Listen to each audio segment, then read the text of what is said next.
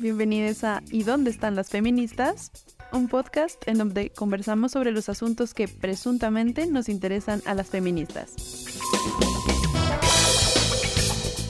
Yo soy Luisa Fernanda Gómez. Yo soy Alejandra Cole. Yo soy María Camila Vega. Y yo soy Cristina Rosera.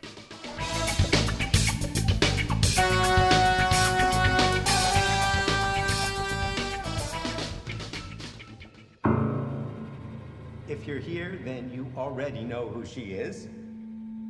Lydia is many things. Bueno, nos estrenamos con este primer episodio para hablar sobre Tar. Es una película de drama psicológico germano-estadounidense escrita y dirigida por Todd Field y protagonizada por la maravillosa y siempre increíble Kate Blanchett. As a conductor, Tar began her career with the Cleveland Orchestra, Chicago Symphony Orchestra, the Boston Symphony Orchestra, until she at last arrived here at our own New York Philharmonic. La protagonista de la película es el personaje ficticio Lydia Tarr, una de las mejores compositoras, directoras vivas y la primera directora titular de una importante orquesta alemana. Las cuatro aquí presentes fuimos a ver la película y nos quedamos sin saber muy bien qué pensar. Por eso dijimos, hagamos lo lógico e hicimos un podcast. Un podcast para tratar de entender y debatir un rato sobre qué carajos contar.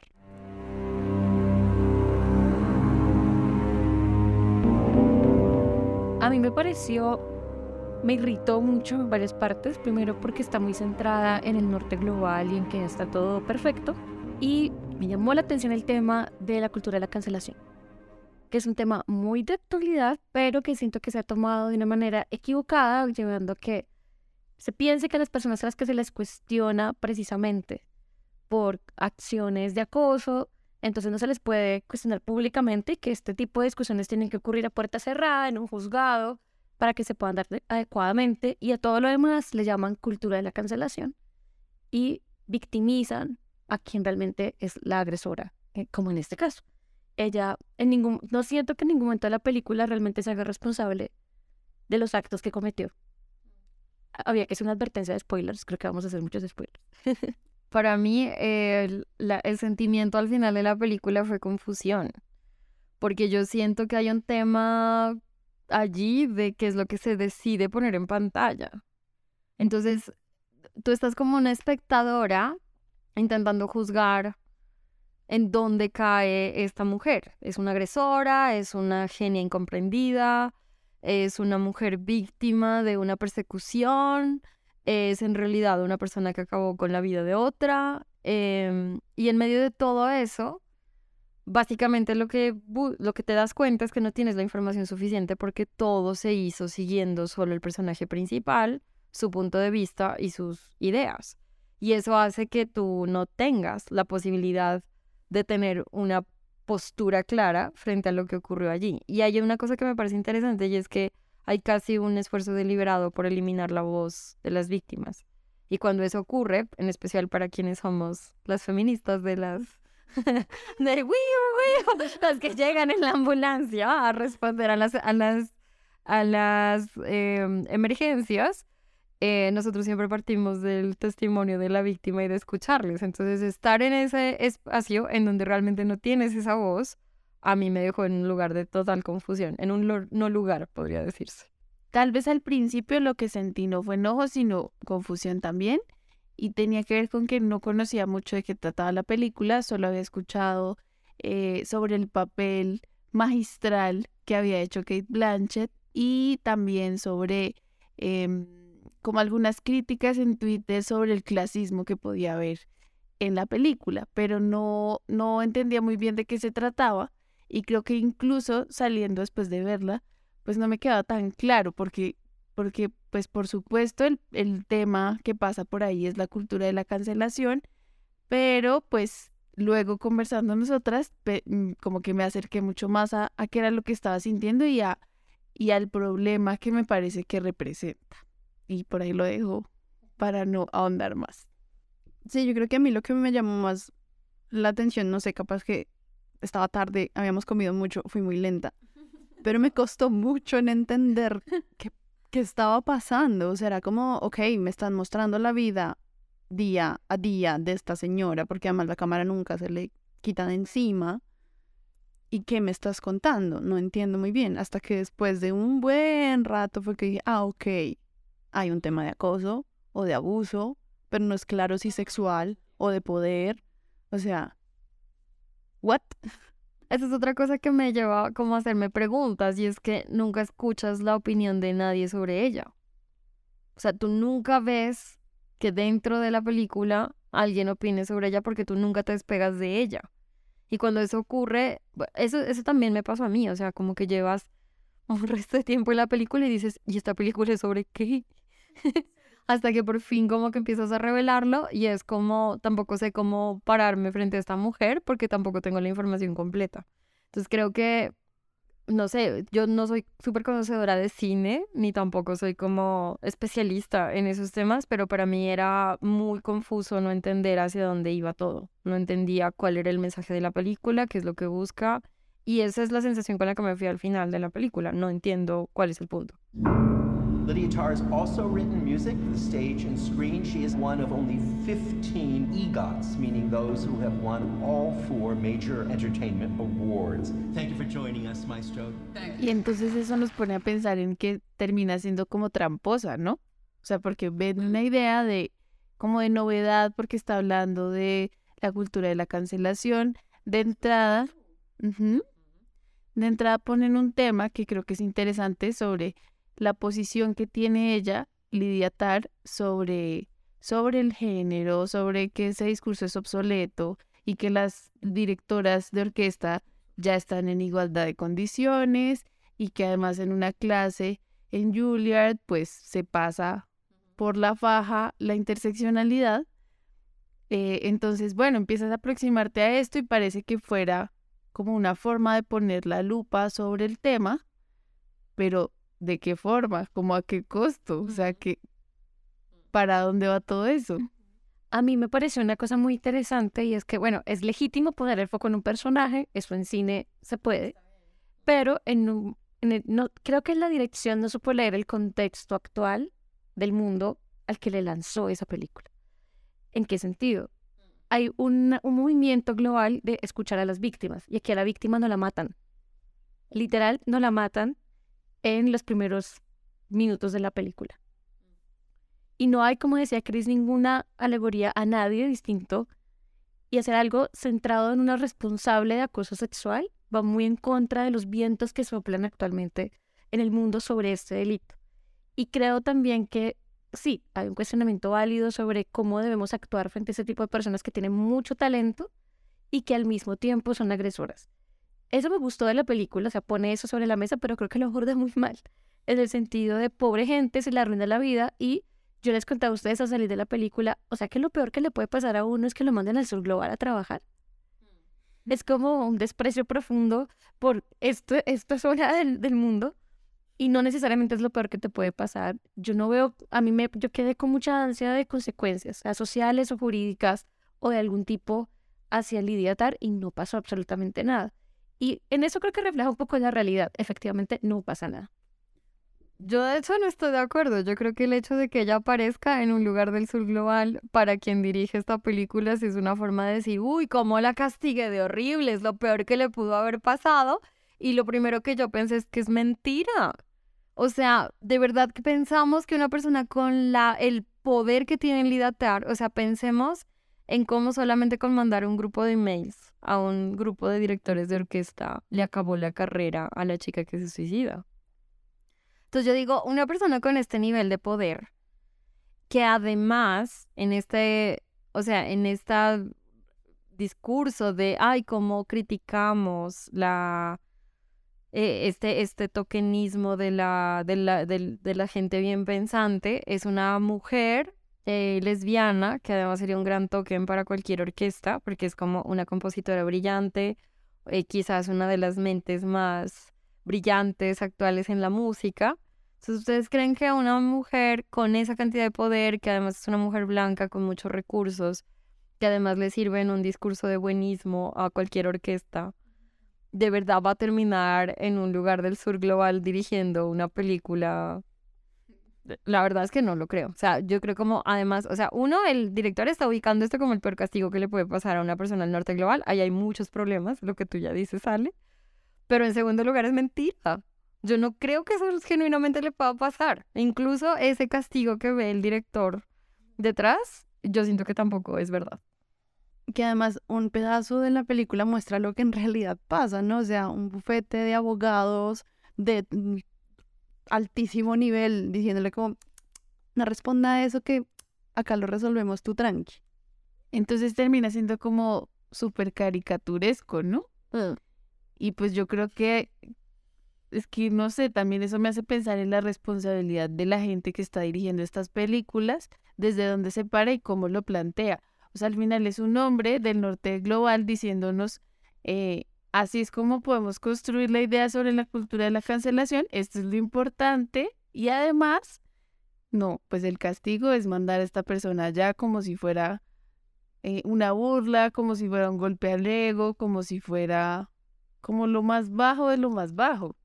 Una cosa que no mencionamos en, hasta ahorita que lo dijo Chris, y es el tema de que sea una mujer lesbiana, quien es el personaje principal de todo esto y quien es el sujeto abusador. Yo siento que hay varias cosas problemáticas allí, porque uno, porque se escoge a esta persona como la agresora, porque aceptemos que probablemente si nos vamos a las estadísticas, este no va a ser el caso más común, mucho menos de una mujer lesbiana que además sea directora de orquesta en las condiciones en las que Lidia se imagina.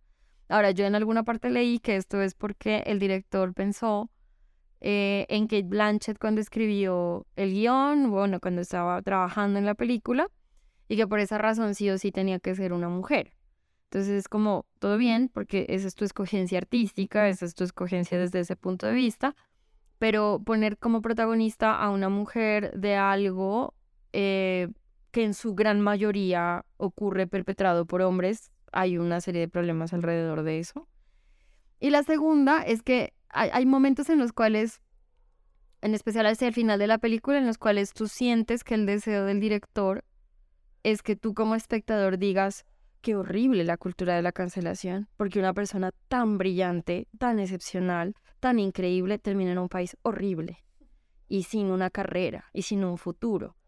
Entonces, y el problema que a mí me pasó como feminista de la emergencia era como, no me puedo poner de tu lado, eres una, eres una agresora, yo siempre voy a estar del lado de las víctimas, entonces yo no puedo sentir empatía por ti, mujer, porque fuiste una porquería con estas mujeres, hiciste mucho daño. Entonces, el llamado que me hizo el director fue como, no, mano, no te la voy a seguir.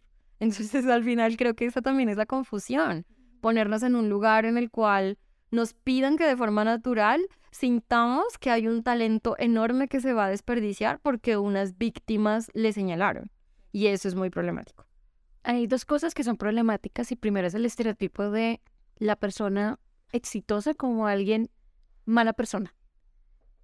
Y eso a mí me jode muchísimo porque no, todo el cine no lo muestra, como que las personas exitosas siempre son personas fundamentalmente que tratan mal a otras personas, que tienen eh, unas maneras déspotas de ser masculinizadas. Fíjense, a Lidia la masculinizan muchísimo durante todo el, el filme, pero además es este estereotipo de la mujer lesbiana, desde cómo la visten, desde cómo la maquillan, entonces creo que, y resulta que no todas las lesbianas se ven así. Y creo que eso, ahí falló, la, película quiere rompernos un poco la cabeza y hacernos como ver otro punto de vista, pero realmente lo único que hace es reproducir estereotipos, uno de la persona exitosa, segundo de la lesbiana, y también, no sé si se dieron cuenta, en la relación que Lidia Tar tiene con su compañera de vida, hay otro estereotipo y es que las relaciones eh, lésbicas, entonces hay una que hace el papel del hombre. Y esta, a mí me parece súper problemático como esta idea de yo soy tu padre, cuando Lidia se presenta frente a esta niña que estaba bulleando a su hijita. Y es como, maldita sea el estereotipo. Esto, lo primero que yo pensé cuando escuché eso, esto está escrito por un hombre. es lo primero. Que se imagina que cuando hay una relación entre dos mujeres, alguna tiene que hacer de hombre. Esa pregunta que yo pensé que había muerto a principios de los 2000, bueno, pero ¿quién de ustedes dos es el hombre? Efectivamente, sigue en el 2023 eh, por parte de una persona probablemente muy educada que hizo esta película. Entonces creo que la película no es sino un montón de estereotipos muy profundos sobre la lesbiandad, sobre el éxito. También estaba pensando como a raíz de lo que ustedes hablaban, de algo que no sé si ya habíamos pensado y es como la forma en la que como muy conscientemente y muy evidentemente hacen pensar que ya es una etapa para ella en la que se superó el problema. Entonces ella lo cree así, como que las discusiones de género no tienen mucho sentido, pero además ella es un ejemplo de eso, porque siendo lesbiana, está dirigiendo una orquesta no en cualquier lugar, sino en Berlín, y además eh, tuvo la posibilidad de tener un matrimonio homosexual y de adoptar una hija. Entonces, es como el resultado de un montón de barreras que ya se han superado, como para, yo creo que el mensaje detrás puede ser, bueno, ¿y qué va a pasar cuando se resuelvan las luchas del feminismo si esto puede seguir ocurriendo? Y si el poder al final no es un tema del de género, sino que es un tema de qué tan arriba estás en la escala y qué tanto poder tienes y entonces lo ejerces contra otros independiente de, de tu orientación sexual, de tu identidad de género, de tu sexo, de lo que sea. A mí me jodió que el tema de la impunidad es un tema de poder y no está ligado ni a tu sexo ni a tu identidad de género. Si tienes plata, si tienes poder, si tienes contactos, si eres la firma de la que tú hablabas, Lu, tienes una red de apoyo muy grande, como le pasa a la mayoría de agresores, es una red de apoyo que salen inmediatamente a, hacer un backing de ellos. Yo estaba pensando, por ejemplo, lo que está pasando ahorita con las trans excluyentes, que la mayoría son mujeres blancas, son mujeres que tienen poder, que tienen que inmediatamente salen a llorar y a taparse con la cobija. Yo sabía que, ¿por qué me invitan si saben cómo soy? Pero sí, eso me jodió bastante. Es como, me, me llevó mucho a eso, como decía, maldita sea. Como esos escenarios de poder siempre están protegidos. Y bueno, creo que ya es el vino hablando.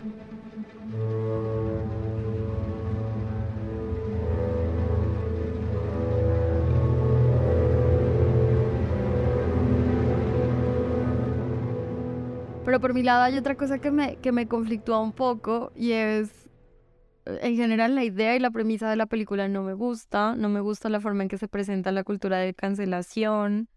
Eh, en plan, ay, qué, qué, persona tan brillante y pobrecita todo lo que le llega a pasar y qué horror porque lo peor que le puede pasar es ir al sur global.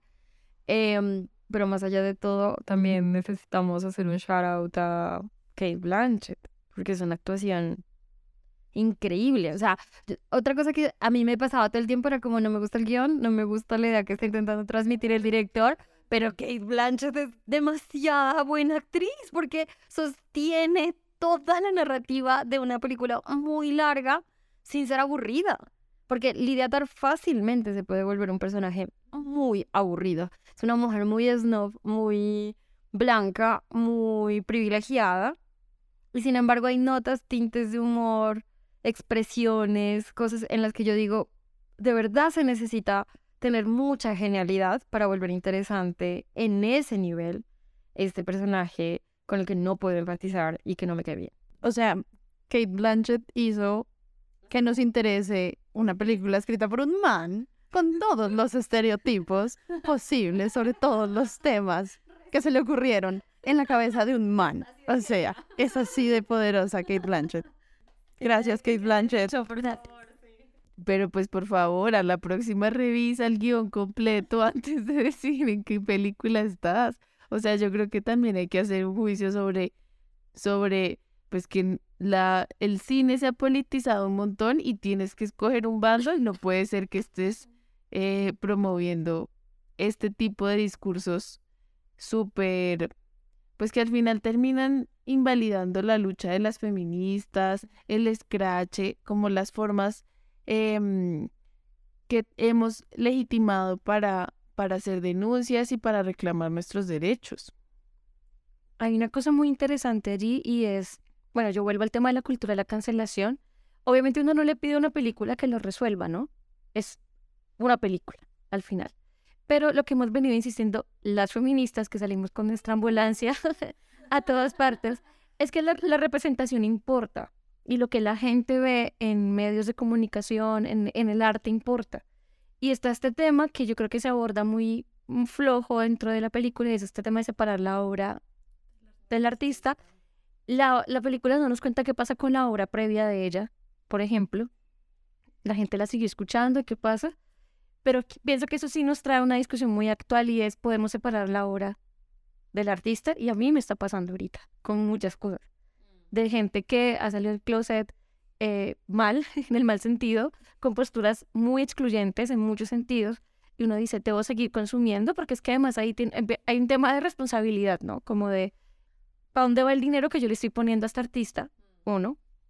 Segundo, tiene que ver con, yo quiero que esto esté en todas partes. Quiero que esto permee la cultura porque el arte tiene mucha más importancia de lo que le damos. La gente piensa que el arte es solo entretenimiento y el arte es mucho más, es una expresión que refleja, es una fotografía del momento actual de una sociedad. Se quiere saber qué estaba pensando una sociedad, escuché la música, vea qué pintaba la gente en ese momento. Y lo que uno, lo que yo siempre le pregunto a la gente cuando me dice separemos la obra del autor, es eso es lo que usted quiere que cuando usted tenga muchos más años o cuando usted ya esté muerto, la gente piense de su época, que eso era lo que pensábamos. Entonces ahí la gente como que se choca, como, uy, si esto es una fotografía y no nos tenemos que tomar este tipo de cosas como por sentado. Efectivamente tenemos que, queremos, y las feministas estamos haciendo parte de esa fotografía del momento actual. El pensamiento feminista, más que las feministas. Por eso es que nos reclaman estar en todas partes y no tenemos por qué. Eh, pero también ahí, me parece muy interesante porque siento que la propia línea te, te interpela. Porque esta escena de Bach eh, con el estudiante de Juilliard es, es fuerte porque, a ver, el chico está diciendo no tengo un interés en este tipo de composiciones porque es un tipo que además ejerce su poder, que fue violentador, etcétera, y por esa razón no tengo interés en conocer su obra. Y en últimas, el mensaje implícito que deja Lidia es, tú no puedes ser buen músico si no le conoces. Y entonces el problema es que, en cierto modo, hay una suerte de discurso en el que básicamente todos los, los escenarios de conocimiento, todo el desarrollo de la ciencia, todo el desarrollo de las artes, se basa en hombres blancos europeos violentadores. O sea, básicamente lo que se va a entender por bueno o malo, lo que cumple o no con los cánones mínimos de lo que estéticamente es aceptable o no, se basa en lo que los hombres blancos europeos violentadores hicieron. Entonces al final, o sea, cuando estabas hablando pensaba, estás hablando con Lidia, Lidia te está respondiendo en cierto modo y es lo que el director quiere que pienses. Y es problemático, es súper problemático. Además que la interpela es un hombre joven negro que no me parece gratuito, además. Y ella lo mira con mucho desprecio y como te quieres ir de clase, lárgate, no te necesito. Y yo pienso que si algo me gusta de estar viva en este tiempo y de ser de la generación que soy, que es como un intermedio entre los Gen Z y los Centennials, es que tenemos esa posibilidad de desafiar un poco como esa reverencia por los, por los mayores, de alguna manera. Pero también pienso que sí es posible reconocer que alguien aportó y decir, bueno, aportó, pero hasta aquí. Y aquí te podemos replantearte y cuestionarte. A mí me pasa mucho, por ejemplo, con mujeres feministas que estudié con muchísima admiración y que hoy las leo y que definitivamente digo, no estoy de acuerdo contigo. Y poder decirle, te estás equivocando. Es decir, a mí me encanta vivir en una sociedad que, aunque tú estés en la aparente cima, yo cuestiono mucho esa idea de éxito, pueda ser cuestionada. Y creo que eso es lo que más le incomoda a estas vacas sagradas de todos los sectores, del periodismo, de la literatura. No me cuestiones, porque si me cuestionas estás cuestionando mi obra y mi obra le dio origen a lo que tú eres hoy. Te voy a poner un ejemplo. Mujeres como Amelia Barcárcel, eh, Marcela Lagarde. Pucha, eh, no les vamos a negar su aporte impresionante. O sea, Marcela Lagarde se inventó el, el, el término feminicidio que utilizamos en las cortes muchas abogadas feministas. Pero eso no significa que yo no la pueda cuestionar y decirle, eres una terfa y te estás equivocando.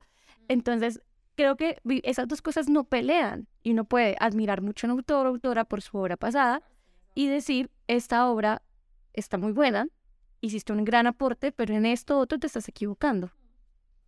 Pero entonces yo me voy a tomar un poco el papel de hacerles una pregunta a las tres. y es, eh, como aterrizándola a una cosa muy cercana que a mí me ha puesto a pensar y que no tengo la respuesta clara y quiero saber qué piensan. Em, yo he leído bastante a Chimamanda y me parece muy valioso como gran parte del aporte literario que ella hace a partir de la reivindicación de las mujeres negras y de su experiencia siempre relacionándola con Nigeria pero también la hemos escuchado en otros escenarios donde ha dicho algunas cosas que terminan pues para mí siendo terfas. Sí. Entonces, bueno, a raíz de esta discusión, como hasta qué punto decimos, no, ya no voy a comprar sus libros, voy a dejar de leerla porque esto no, pues porque no coincide con mis valores, o no voy a ir a su inauguración porque no estoy de acuerdo con sus posturas sobre las mujeres trans. ¿Cómo seguir como fiel a nuestros principios, pero también cómo armonizarlo con que ellas siguen permeando la cultura a pesar de que pues nuestra decisión sea contraria o nuestra opinión sea contraria? Pirateándolas. Gracias por solucionar esta discusión tan difícil. Gracias, podemos cerrar por hoy. Ya tenemos una solución. o sea, en el primer episodio ya solucionamos una pelea legendaria. Muchas gracias. Hasta luego. no, pero yo, yo estaba pensando que quizás, o sea, no tengo una respuesta. No, no, no voy a, no lo voy a solucionar. Perdón por tomar la palabra en el momento en el que haya expectativa de solucionarlo sin tener una solución. Pero yo creo que hay un punto que es interesante pensar y es, em, se puede seguir leyendo a Chimamanda entendiendo todo aquello que significa un aporte importante, pero también con el beneficio de inventario de que yo no acepto que tú seas trans excluyente. Y yo creo que se puede hacer eso, o sea, yo creo que se necesita una voz como Chimamanda que hable sobre las mujeres racializadas del sur global y lo que es su experiencia y cómo viven el colonialismo y cómo se necesita cambiar esa realidad. Y a la vez hacer una reflexión de cómo una persona que también es un sujeto oprimido eh, usa el poder que adquiere a través de su voz para oprimir a otras personas. Entonces creo que al final se puede consumir el contenido, la producción de una persona sin estar enteramente de acuerdo. De hecho, creo que es mucho más válida una crítica que parte del conocimiento de la obra, sin dejar tus principios y sin dejar claridad de que uno tiene una orientación trans incluyente y que ese va a ser un principio ético con el que no se va a mover en la vida. Entonces yo siento que esa es mi respuesta. Bueno, sí fue una respuesta. y también pues lo, preguntaba por eso, porque muchas veces nos responden, ah, bueno, entonces ya no puedo ir a cine, ya no puedo ir a bailar, ya, ya no puedo hacer nada. Y pues no. Lo que pasa es que el cambio social es un proceso. Entonces no podemos esperar que de repente toda la música, todo el arte, además hay que pensar siempre que la, el arte y la cultura reflejan la sociedad. Yo, ¿qué pienso? Ya se he podido vivir con mis cositas de Harry Potter que tengo por allí. sin morir de, cringe. Y es porque yo siento que lo que yo puedo hacer es, ay, tengo, yo tengo una idea que no sé si sea muy fajarda, muy tibia, y es cancelar ideas, no personas. Eh, por ejemplo, yo no iría a un evento en donde inviten, por ejemplo, a Chimamanda a hablar de esto, en particular. Un evento donde, si yo ya sé cuál es su postura, yo no la voy a apoyar en esto. Distinto si voy a hablar de, qué sé yo, Flor Púrpura, eh, americana de su obra, de cómo es ser una escritora nigeriana, ¿sí me hago entender? Y yo ahí lo que intento, que es un, ejercicio muy, perdón, pero lo que yo trato es de, yo trato de situar, exacto, yo trato de situar a la, al artista en qué, en qué momento está. O sea, yo no iría, por ejemplo, jamás a un espacio donde inviten a Carolina Sanina a hablar de estos temas, por ejemplo. Nunca jamás, no es una experta que ya lo dijo, ella misma lo ha dicho y, se presenta de esa manera. Pero si va a hablar de otras cosas de las que sí sabe, que se ha matado estudiando por años, probablemente me interesa escucharla. ¿Sí me voy a entender? Entonces creo que hay que separar a estas, no, no la obra del artista, sino contextualizarla más bien. Entonces a mí me parece que... Exacto, por ejemplo, y donde es relevante. Porque yo siento que un error que estamos cometiendo ahorita es darle una voz relevante a todo el mundo en todos los temas y se está perdiendo un poco este tema de la experticia. Y es horrible porque estoy eh, diciendo esto mientras grabo un podcast, pero ahorita hay podcast donde todo el mundo es experto en todo. Y eso es el hijo de madre problema, porque entonces todo el mundo, está muy bien que todo el mundo hable de lo que quiera, pero no que se presente como experto en, o que sea fuente o referente de. Entonces, por ejemplo, Chimamanda puede ser una gran fuente en literatura, nunca en temas de género. Entonces, ¿qué hacer con estas eh, artistas, estos y estas artistas, que tienen una obra maravillosa y como J.K. Rowling le dan su dinero a organizaciones que atentan contra los derechos de otras personas. Allí sí toca definitivamente hacer un consumo responsable o dejar de consumir. Ahora, ojo que eso es distinto a la cultura de la cancelación. Que a mí es un término que me choca mucho y que no me gusta utilizar, porque siento que es un término utilizado por todos los agresores para decir, me, estoy protegido. Y es como, por ejemplo, yo hice una gran obra, entonces significa que nadie me puede cuestionar. Me pasa mucho con Vargas Llosa.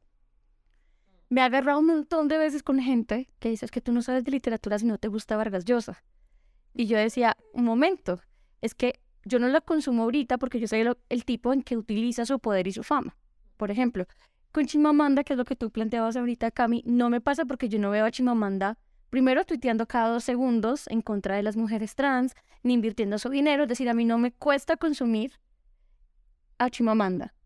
Con Joctaca es diferente. Y lo peor es que se nos arruinó en la maldita infancia. Mientras toma apuntes en la libreta. En Harry Potter azulita, que para eso era un Nuevo Testamento. Hay que dejarla. Pero el punto, el punto, la voy a cambiar ahorita que llegue a mi casa. Pero el punto es que yo siento que hay que hacer consumo responsable y eso es otra cosa a la que nos invita a nuestra era. Consumo responsable en todo sentido. No significa que uno no pueda bailar reggaetón, que uno no pueda hacer lo que uno quiera, pero tiene que simplemente usar un poquito más la cabeza y ver a dónde se está yendo la plata que yo estoy poniendo. Ahora, la gente piensa que poner plata es solo comprar.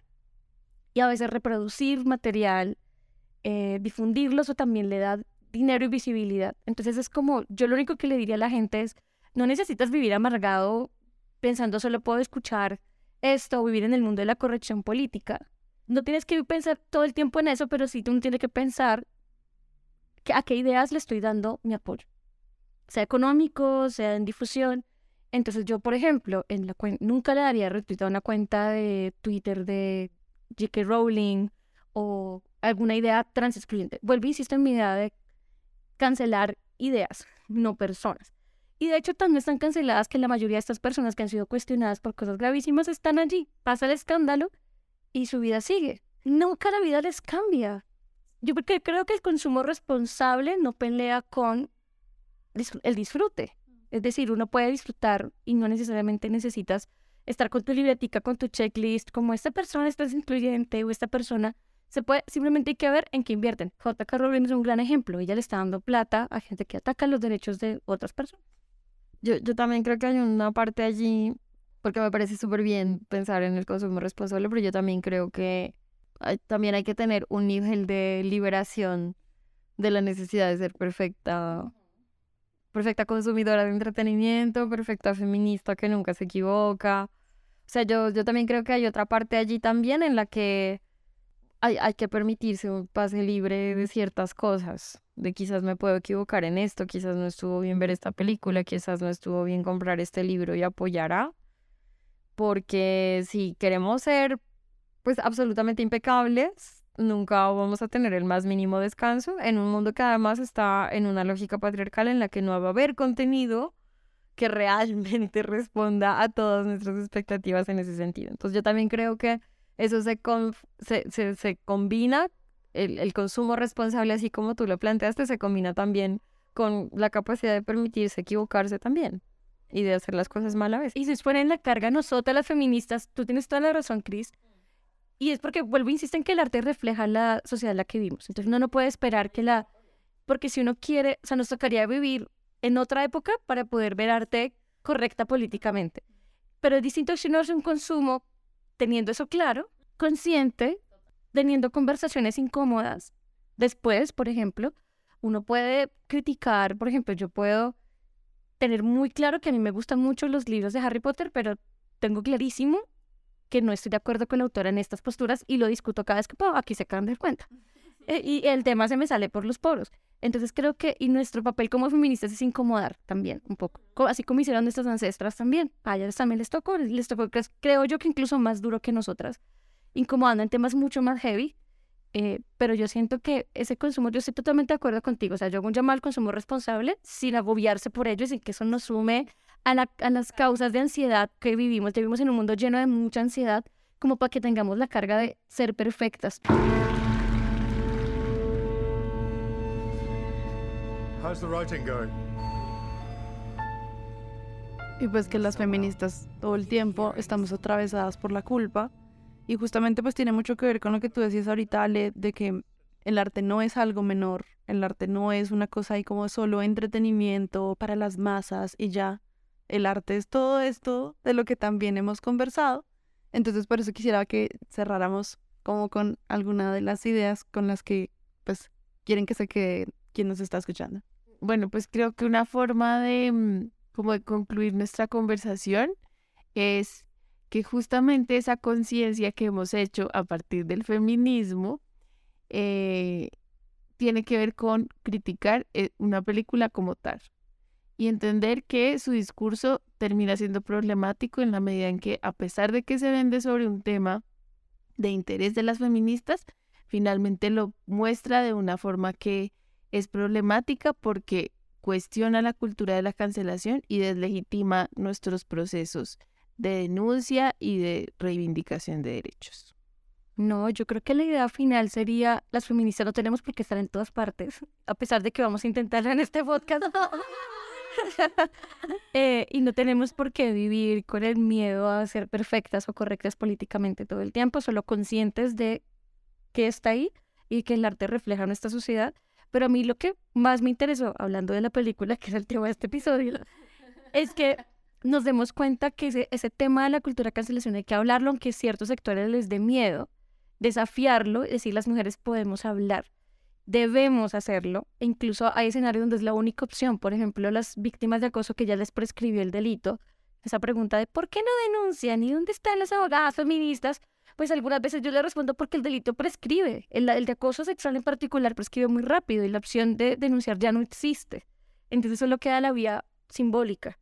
Hay que pensar en eso y yo creo que es un mensaje también que, que queda ahí como no hay que juzgar a las víctimas que denuncian, que creo que es algo que hace mucho la película, como miren esta víctima además también las trata como gente débil que luego va y se suicida. como gente débil que no sabe asumir como la carga de lo que hizo y luego va y... Y además hay, un, hay una cosa que nunca hablamos y ya con esto me callo. Y es el papel de esta mujer asistente de Lidia Tar que lo supo todo todo el tiempo y que se cayó.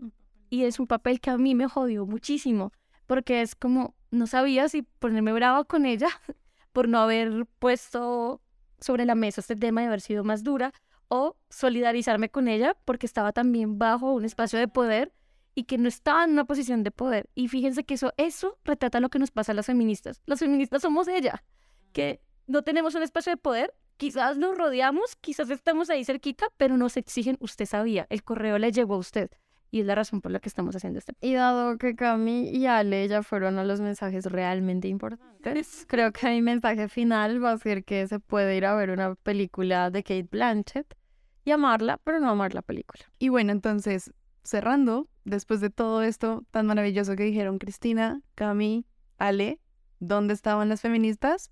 En cine, evidentemente, viendo TAR.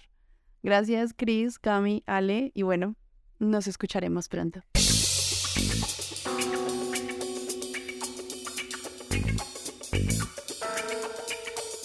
¿Y dónde están las feministas? Es un podcast independiente hecho por Cristina Rosero Arteaga, Camila Vega, Alejandra Col y yo, Luisa Fernanda Gómez. Ninguna de las opiniones aquí expresadas compromete a ninguno de los empleadores de sus participantes. Podrán escucharnos cada dos semanas en su plataforma de streaming o podcast favorita. Hasta la próxima.